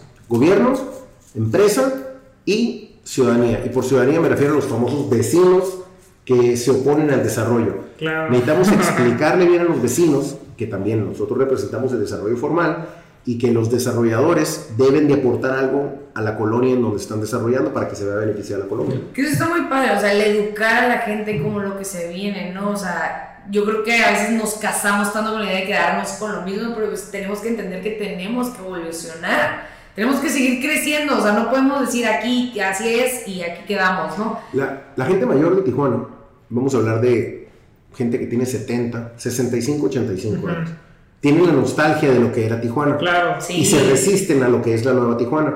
Pero los jóvenes, pues no conocieron esa Tijuana, ¿no? Ujú. de, de antes, ¿no? Y a mí me tocó, pues, vivir las dos, porque yo tengo ya 52 años, no estoy Ujú. como en medio. Yo por mucho le voy a la nueva Tijuana. O sea, a mí me encanta lo que se está creando. Este, siento que es una ciudad súper dinámica en donde no hay desempleo. O sea, eso es una... No, para un- nada. en, en México no todas las ciudades lo tienen, ese beneficio, ¿no? O sea, nosotros al contrario tenemos escasez de personal y hay industria que todavía requiere de, de Claro. personal que no hay aquí en Tijuana. ¿no? Siempre, siempre, es un chorro. Tierra de oportunidades. Entonces me encanta la ciudad y su dinamismo y el crecimiento y todo lo que viene. ¿no? Y aparte que es una Tijuana ciudad súper con un chorro de diversidad. Eso Sí. me encanta. O sea, de verdad a veces es fabuloso ir al centro y ver toda la multiculturalidad que hay. O sea, desde que encuentras al gringo que le encanta México hasta los haitianos. No, o sea, a mí me, me fascina lo que está pasando en Tijuana. Fíjate que sí, cuando pasó esto de los haitianos y los hondureños y que todo el mundo estaba, muchos en contra, ¿no? Por- Sí, Sí, claro. muchísimo. Yo no, o sea, yo lo que decía, no, tampoco, manches, ¿eh? estas ciudades de migrantes, ven- bienvenidos porque nos van a aportar algo, o sea, hasta los hondureños y los haitianos tuvieron. Sufrieron para poder llegar hasta aquí, o sea, imagínate la casta que tienen y la resiliencia que tienen para salirse de su país, aguantar y soportar todo su viaje, o sea, es gente bien tesonuda, entonces todo eso le ayuda a Tijuana, le ayuda a Tijuana Le porque se aporta un chorro de muchísimo. cultura, le, le aporta muchísimas cosas que más que una desventaja, es- para mí es un súper beneficio tener, eh, ser una ciudad multicultural, se me hace fabuloso. Y algo que te ayuda a que seas multicultural es que cada quien lo suyo. Exacto. A diferencia de ciudades pequeñas, con abolengo, digamos, o con sociedades cerradas, en donde es muy difícil llegar a una ciudad y triunfar porque no te abren las puertas eh, la gente de negocios, ¿no? Sí, Y aquí claro. en Tijuana nadie te pregunta, cuando haces negocios, sea, chambés, o sea, exacto, de sí. dónde eres o dónde no eres, o se te da la misma oportunidad por tu trabajo y no tanto por donde vienes. Exacto. Y eso está padrísimo. Súper. Ahorita mientras escuchaba, o sea, del cómo se ha transformado Tijuana, o sea, estoy joven, ¿no? Según yo. Pero no sé si no sé si siga viviendo aquí en algunos años, pero si sí, o sea, me imaginé que en 20, cuando estaba 50, 60, decir como qué padre que pude aportar algo para que esto Sí, pasara, ¿no? claro. O sea, espero llegar y... y Ya, así. ya lo estás haciendo. Sí, por eso lo estoy haciendo, pero pues como Y decir, en la medida en que más lo reflexiones, más te va a gustar tu trabajo. claro. O sea, Sí. cuando tú te des cuenta que de repente tú participaste en que ese Ajá, edificio se exacto, lograra una realidad, exacto. O- Fíjate que no lo había pensado bonito, así, ¿no? o sea, Qué- qué padre. yo creo que, pues digo, yo, que yo O sea, desarrollo, Point, por ejemplo, como, Ajá. "Ay, yo hice. Es lo no que se hace porque yo-". al final del día City Point, por ejemplo, es- de Ajá. los primeros desarrollos de la zona de la tercera etapa del río. No me había puesto a Pasan reflexionar. algunos así. años ver la zona y Ah, sí, pues, wow, oye, sí. yo. City Point, para los que no saben, es un proyecto Ah, claro. de condominios con 20 locales comerciales en la parte de abajo, en la tercera etapa, zona río, sobre Paseo del Río. Y es un proyecto muy urbano porque tiene eh, prácticamente el trabajo y la vivienda. Combinadas en un mismo Combinadas, lugar. Sí, Y toda la parte de abajo que se dice comercio va a tener servicio para todos los de arriba, pero también para los de la comunidad. Entonces, ese modelo, lo, o sea, no nada más se van a sentir orgullosos de lo que va a terminar siendo ya en menos de, no sé, un año, ¿no? Sí, menos Claro. de un En año. menos de un año va a estar. Y se ve precioso y va sí, súper bonito. y es se todo un a sentir concepto diferente a todo lo que encuentras en otros lugares. Pues. Les va a dar mucho orgullo, mucho Sí, orgullo. por Como a mí me dan mucho orgullo Sí. los edificios que ya Sí, entregamos. Claro. Pero más orgullo les va a dar los próximos proyectos que llegan, van a modelar a- Eso. sobre City Point. Sí, o sea, este proyecto va a influir en que los desarrolladores hagan mejores proyectos. Ya Sí, no van a poder o sea, llegar a ser no patito, exacto. porque van a intentar competir con eso. Sí, ¿no? van a tener que competir con ese concepto. Ayudamos a subirle la Pues vara. fue el primer ¿no? proyecto, ¿no? Pues sí, ahí en la O sea, tercera etapa. En la tercera etapa, pues, y ahorita que Hay, hay proyectos de casas, hay dos Sí, o tres proyectos sí, sí. horizontales, pero proyecto vertical no había. Exacto, entonces ahorita que dicen eso de reflexionar que estás apartado, pues es cierto, o sea, bueno, en menos de un año yo voy a decir, voy a ver gente viviendo, pasando en la plaza comercial y decir, qué chingón haber Y la zona, o sea, la zona hace cinco años era nadie la volteaba a ver, la Claro, tercera etapa, ¿no? claro. Y hoy en día, pues tiene, ese, tiene el corredor cultural, tiene universidades, Súper tiene- tiene urbanizada todo. la zona. De hecho, es una de las mejores zonas de Tijuana planeadas, ¿no? Porque Planas. pla- planeada, porque ahí, a diferencia de todo Tijuana, que nace con paracaidismo, Sí. o sea, los asentamientos irregulares. con ¿no?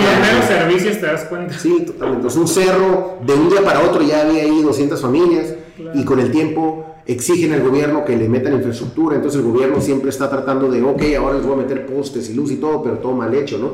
Y acá primero se hizo la infraestructura, después vino el comercio y después Pues, como debe ser, ¿no? Como debería ser. exacto. Exactamente, pero está súper bien Oye, pensado. tenía una pregunta hace rato. ah, cuando llega un desarrollador, con, ya tiene el terreno y va a construir, ¿hay, hay alguna ley, norma que los obligue como a hacer alguna mejora en el entorno? ¿O es como O no están obligados a mejorar donde van a... Sí, o sea, el entorno, no sé, un parque o pavimentar? O, El, el día de hoy, por reglamento, lo que tienen que hacer es una donación Ujú. para eh, la comunidad. Es un porcentaje de tierra sobre su, un, un 5%, si no me equivoco, sobre la tierra que adquieren y se considera una donación. Sin embargo, en los grandes desarrollos, esas donaciones se venden a los mismos desarrolladores. Entonces es como una trampita que hacen. Ok. Te, lo, te lo aporto, pero después te lo compro y lo uso yo para mi propio proyecto. Entonces le quitan eso a la comunidad. Las donaciones no se deberían de poder vender y actualmente se venden. Eh, pero hay todo un movimiento que tiene un par de años de desarrolladores en donde los desarrolladores llevan la batuta eh, con este tema, llevan la delantera, en donde con lo que van a pagar de licencias de construcción, derechos, derechos de desarrollo y todo esto, parte del dinero lo que quisiéramos es que se quedara impactado en la misma colonia. Pues claro. O sea, que se viera con árboles, bancas, esto y el otro y todo. ¿no? claro.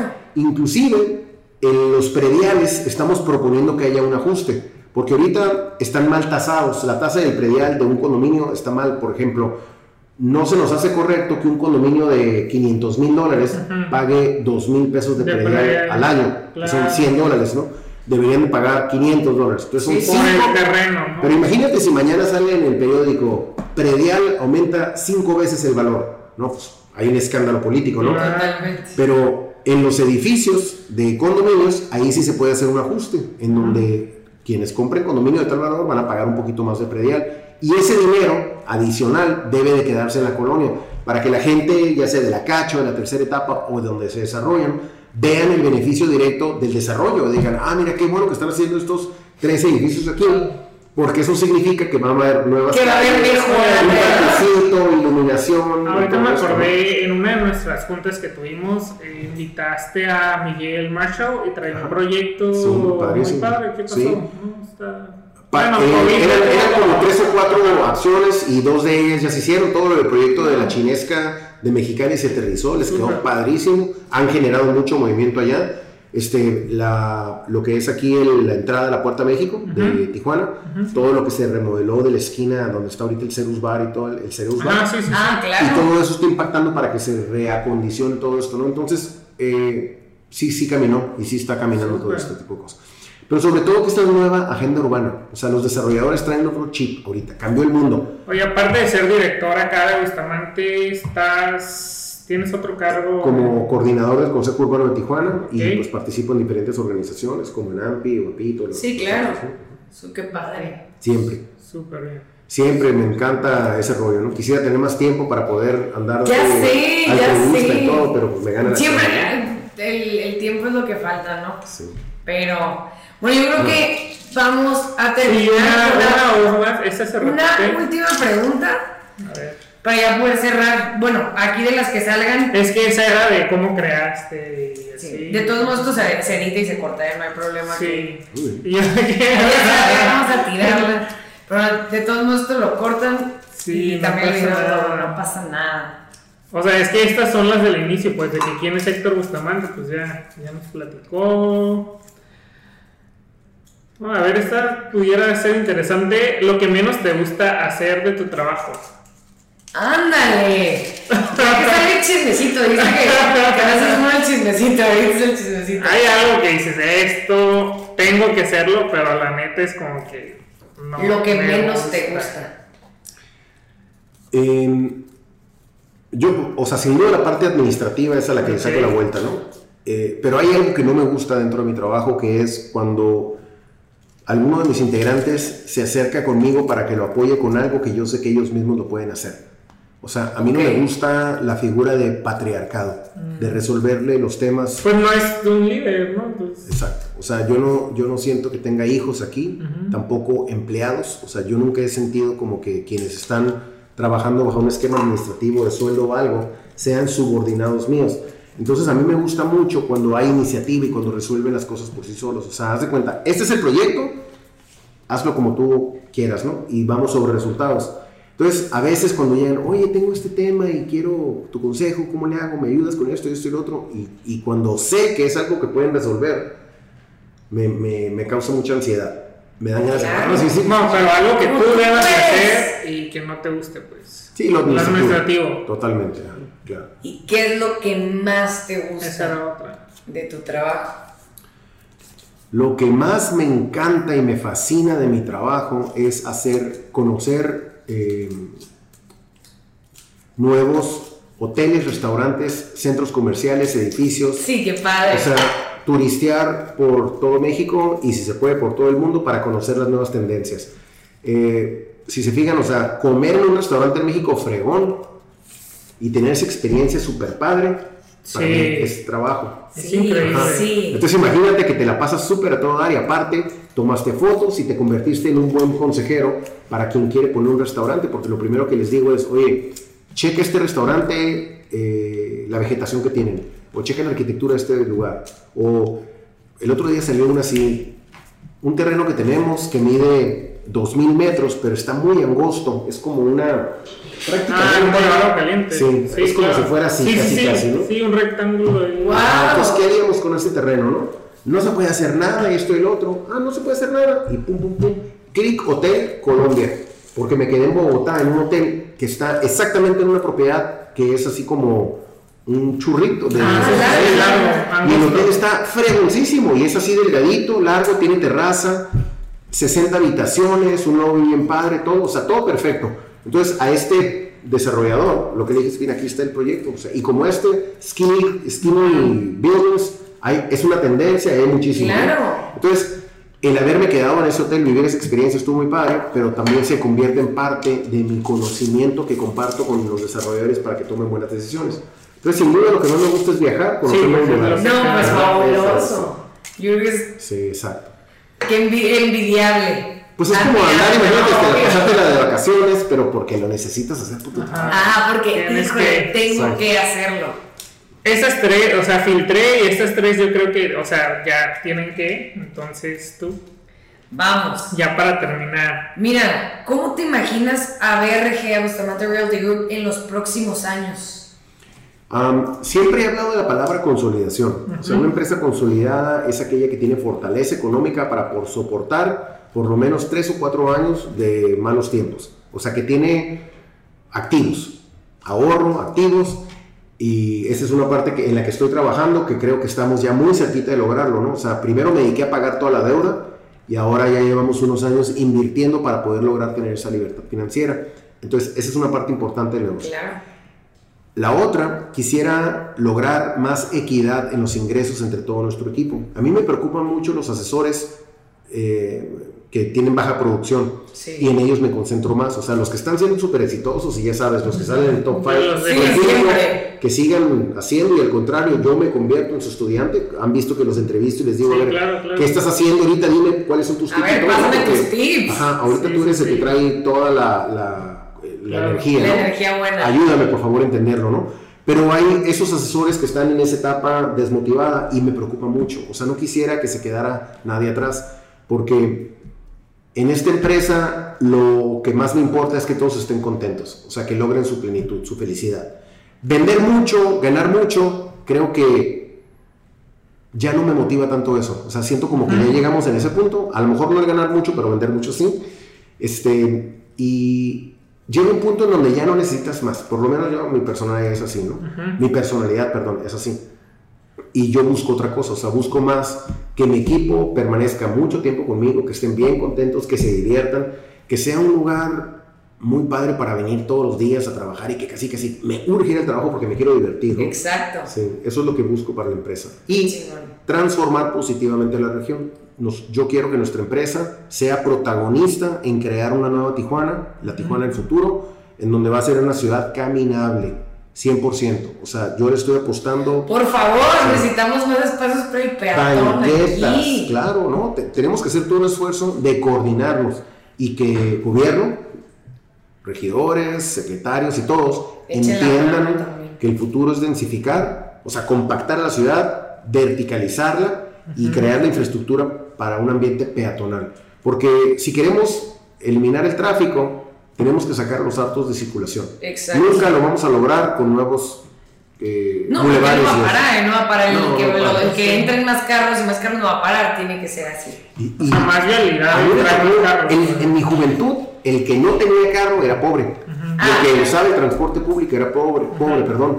Pero tú vas a Europa y los han escuchado este dicho, ¿no? Que los países más desarrollados no son aquellos en donde los pobres tienen carros, sino en donde los ricos andan en transporte público. Exacto. Entonces, yo lo que quisiera es que en esta ciudad todo el mundo se moviera en transporte público. Para ello, necesitamos Mejorar el transporte público también. esa, Pues, esa- o sea- esa expresión que, esa- que acabas de hacer. Es lo primero Es- que me viene es la seguridad. Pues yo no imagino a mi hermano o a mi mamá en transporte público a cierta hora. Pues, Pues no te los imagines en transporte público de ahorita, sino piensa en el transporte público del futuro. Sí, en el o sea, imagínate un camión súper aire acondicionado, con internet, súper pro. O sea, no es por comodidad, es por seguridad. O sea, pero imagínate que es un tema más seguro que el mismo andar en tu propio vehículo. Ah, bueno, pues O sea, sí, claro. todo- o sea, todo se puede. lo máximo. Claro, pues nada más necesitamos coordinarnos porque todos sabemos lo que queremos y queremos una ciudad peatonal. O sea, eso Sí, sabemos. no, de verdad urge. A mí me gusta mucho correr. Y a veces no quiero correr en las mismas zonas, o en la misma unidad o en el mismo. porque pues te aburres, ¿no? Claro. Pero me encantaría correr en zona río, pero sé que ni de loca voy a correr a zona río porque. Yo he corrido ahí. Pu- Pues sí, pero ¿cómo corres? Es súper como Sí. tropezable, es como... Sí. Te tienes que parar porque el carro, que no te respetan, que te da, te da miedo cruzar porque no sabes si se van a frenar. Entonces, Vamos, sí, vamos pronto. Pasó el acero. Y, y en este punto sé que es una utopía y es algo muy difícil de lograr, pero es, es el proceso de la venta. O sea, tú le dices Sí, algo a alguien, te rechaza, te rechaza, te rechaza, te rechaza. Claro. Pero hasta que alguien- encuentras el eco y ese eco puede ser una persona muy influyente que tenga buena capacidad de liderazgo y se hacen los cambios. ¿no? Y muchas Exacto. cosas así se logran. Este es súper breve. ¿Qué querías ser de grande cuando eras pequeño? Yo siempre pensé en que quería ser empresario Ok. Claro. y nunca en, en qué área y nunca tuve otra ambición. O sea, yo quiero ser empresario porque quiero ser dueño de mi destino, de mi tiempo. Pero lo veías como de tu papá. ¿O cuál fue el Bueno, ejemplo? yo empecé a pensar en eso como a los 20, ¿eh? O sea, no de los, de los 15 a los 20, yo estaba literalmente borracho. O sea, ¡Ah, huevo! cinco años tirando mari. ajá. Claro, claro. Pues, qué chingón, ¿eh? pues es que estás morro y haces eso, ¿no? Sí. Pero cuando me O sea, mejor a esa edad que ahorita, ¿no? Que a los 50, cuando ya se vuelve complicado. Pero cuando ya entro en el chip de qué es lo que quiero para el futuro y todo, ya empresario, eh, y desde, Ok. desde entonces. Vale. qué chingón. Y cerramos. Pues cerramos con una también muy buena. ¿Cómo eliges con qué proyectos trabajar o a quién tener como cliente? Uy, qué buena pregunta. Es Esa me encanta. buena, ¿eh? Esa me encanta y esto ojalá lo escuche todos mis 80 integrantes de BRG. Ok. Yo trabajé con Roberto Corona, dueño de Chapel de México, una fábrica de marcos, la número uno de todo México, y entré como vendedor y terminé como director de ventas, no, no me acuerdo cuál era mi puesto oficial después de cinco años. Cuando siempre entré- llega como jefe. Sí, cuando o entré, sea, no, entré como vendedor, entré Ah, como ok. vendedor. envidiable. Entré como vendedor, eran 300 trabajadores y cuando me fui eran 600 trabajadores, se vendían, si no me equivoco, 4 o 5 millones de dólares al año, cuando me fui se vendían 12 millones, o sea, fue una transformación en 5 años de que la fábrica creció Desde que llegaste. desde que llegué, Pero- y no necesariamente por mí nada más. Entonces Roberto Corona, Ujú. que me lleva 25 años más o menos, yo tenía 20, él tenía 45 o 50, o sea, haz de cuenta tú y yo ahorita, Sí, ¿no? sí. más o menos, ¿no? Sí, claro. Yo era muy aguerrido en las ventas y me fui sobre un cliente que era Costco. Yo le quería vender a Costco. En aquel entonces todavía era Price Club.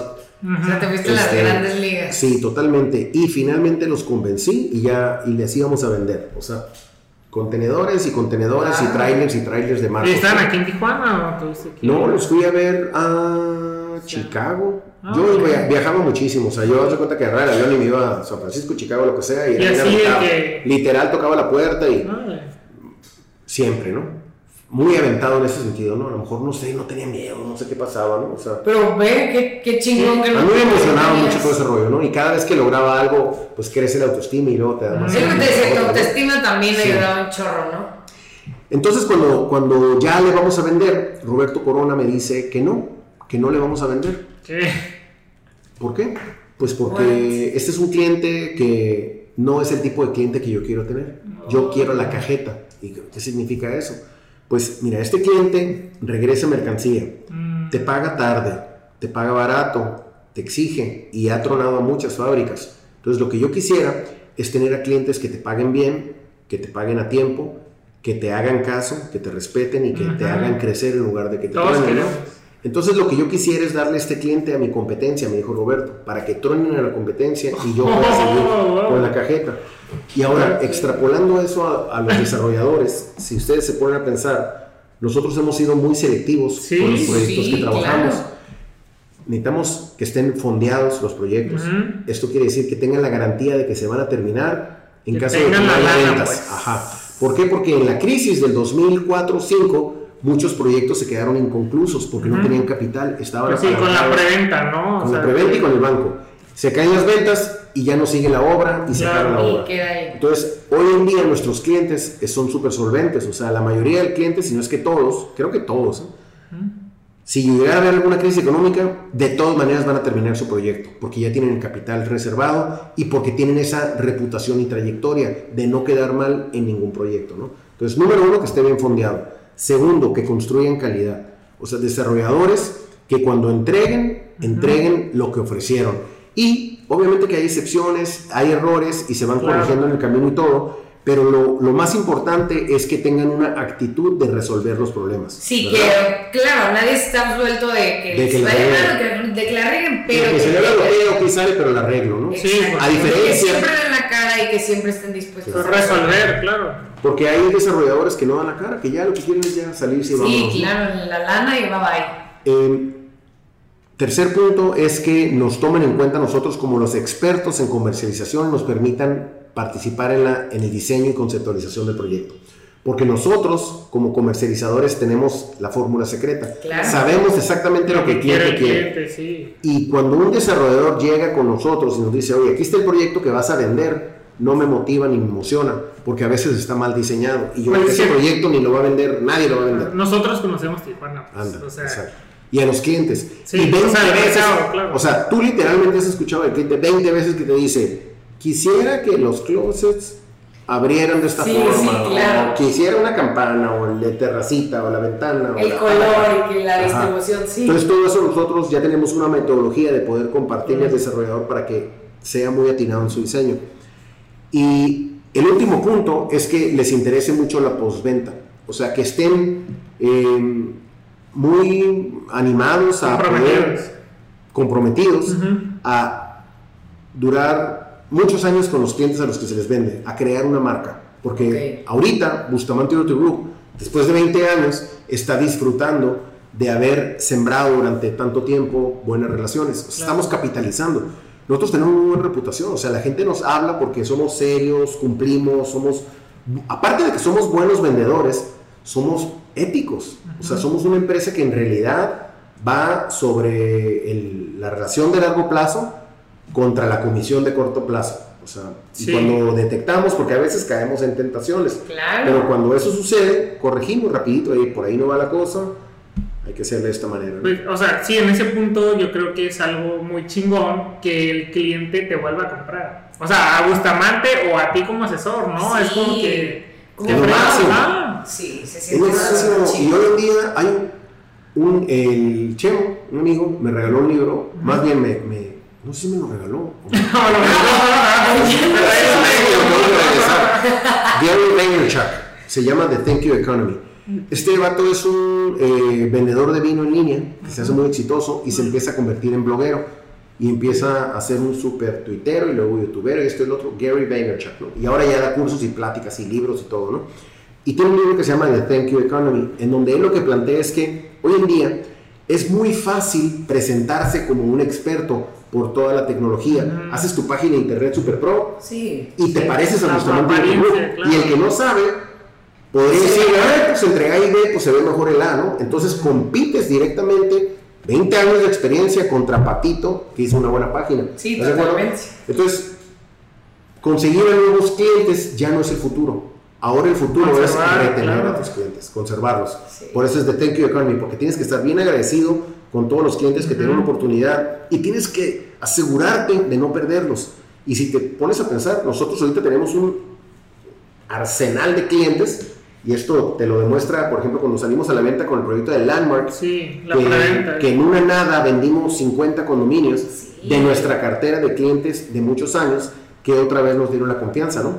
Y hace ratito que estabas hablando de Lucía, que es la torre que se va a hacer Ajá. dentro de Península, va a pasar lo mismo. Sí, claro. Le vamos a avisar a todos nuestros clientes que tenemos un productazo nuevo y todos van a comprarlos. ¿Por qué? Porque ya la confianza está, ya tiene palomita. O sea, si es de Bustamante Realty Group, Claro. puedes invertir ahí, ¿no? Lista eso cero. es- Eso chingón. está bien chingón eso. Súper chingón. Sí. El hecho de que ya, ya estás posicionado, y, pero. Tienes que cuidar tus relaciones, tienes que quedar bien, atender la postventa, preocuparte por tu cliente, atenderlo después de que cierras. Darle crear cara. una relación de largo plazo. A mí me encanta ver a todos los asesores cuando de repente se van a comer, ya, ya después del tiempo, ¿eh? o sea, dos, tres Sí, años después de haber cerrado, se hacen amigos de los clientes. Eso es buenísimo. Entonces, eso es como pues, un, un valor muy importante que debemos de cuidar. Súper. Pues Héctor, la verdad nos encantó, nos encantaría seguir hablando un chorro porque. Sí. Te vamos a invitar después, ¿eh? No sí, creas no, que no es creas que esto, esto es parte de parte de vos, esto es parte de mucho. Es que de verdad, eh, ya regresamos a la barba otra vez, pero de verdad, ah, digo, yo hablo también por mí, sé que también hablo por Eduardo, te admiramos un chorro. Es una persona que se nos hace súper interesante. Tienes muchísimo lo cual podemos aprender y yo sé que el que nos está escuchando va a aprender un chorro. No, Me- la verdad es que sí, no, me- no te creas que me gusta mucho que me... pues, yo tengo un problema de autoestima, de exceso de autoestima. Ok, todavía, pues yo salgo acá, No, yo no, me no, quedo no. todavía, pero- yo no, yo no podría ir a un curso de motivación, por ejemplo. Yo- Yo necesito ir a un curso que sea, hey, güey, bájale, bájale, no todo se puede, ¿no? Pero en resumen, lo que les voy a decir, esto yo se los voy a decir ahora al revés. Ustedes deberían de darse cuenta que la razón por la que esta empresa es tan exitosa es por ustedes, no por mí. O sea, en realidad esta es una trinchera de gente talentosa. Y la suma de todos hace esta trinchera. No tiene nada que ver conmigo. O sea, en serio, hicimos como... O sea, un- si todos nos vamos, pues ya. no, no, los cambio, si los cambio con gente tóxica No, o vendedores claro, sí. y todo, por más alegre y, que tenga conceptos y lo que tú quieras, no se puede aterrizar nada, ¿no? Entonces todas las ideas se aterrizan con gente fregona, ¿no? Y además ya aquí cada quien trabaja a su propio ritmo, con su estilo y con todo, ¿no? Y eso es lo que hace esta empresa fregona. Sí, eso me encanta, o sea, yo trabajé seis años en banco y era como, ya sabes, corbata, traje, el horario y protocolos. Y llego aquí, digo, ¿qué es esta maravilla? De hecho, hace dos días estaba, digo, oye, tú qué padre, o sea, ¿cómo que estás descansando en miércoles? O sea, descansando de que no estaba en guardia. A ver, a ver, ¿cómo es eso? ¿Cómo, ¿Cómo que descansas? o sea, me dice, ¿qué? O sea, qué padre, ¿cómo les digo? Para mí, mi trabajo es fabuloso porque yo me organizo, es mi tiempo, yo, es mi responsabilidad pero me da muchísima libertad en muchos aspectos y se me hace fabuloso para mí, Carla Márquez es sí, wow, creo que todos, todos valoramos eso, ¿no? Sí, mucho, yo, a mí me encanta. Aparte a mí me da, me, me, da mucho gusto cuando los veo a todos viajando, ¿no? Y que están publicando sus fotos en sus viajes y digo, qué padre, qué padre se la está pasando y poder eh, participar de, de apoyarlos en que se vayan a viajar por todo el mundo, qué padre, ¿no? O sea, qué fregón. Súper, súper. Pues muchísimas gracias, de verdad, es un placer haberte tenido aquí, nos la pasamos súper cool. Y tienes, no, es que tienes una plática que yo estoy fascinada de estar aquí. Faltó el vinito, el mezcal. Necesitas. Me dio pena sacar, pero había chévere artesanal allá ah, atrás. No, entonces que ya se tiene que armar otra, pero con vinito. Sí, a la próxima, claro que sí. Uy, con Benito sí me suelto, ¿eh? Ah, no, no, de por sí, de por sí. Yo también, yo también. Pero bueno, yo soy Carla Márquez. Yo soy Eduardo Vega. Un placer que hayan estado acá con nosotros, que casi dos horas. Casi dos horas, no, pero ya. Para de uno, para sí, por supuesto. Y pues nada, digo, déjenos sus comentarios, síganos en las redes. Síganos en las redes, estamos en Instagram como Charla con Chingones. Facebook también. Facebook también. Y pues no se olviden de escucharnos cada 15 días, vamos a tener un nuevo episodio. Y pues esto es con Chingones, un gusto. Excelente. Gracias. Gracias. Muchas gracias.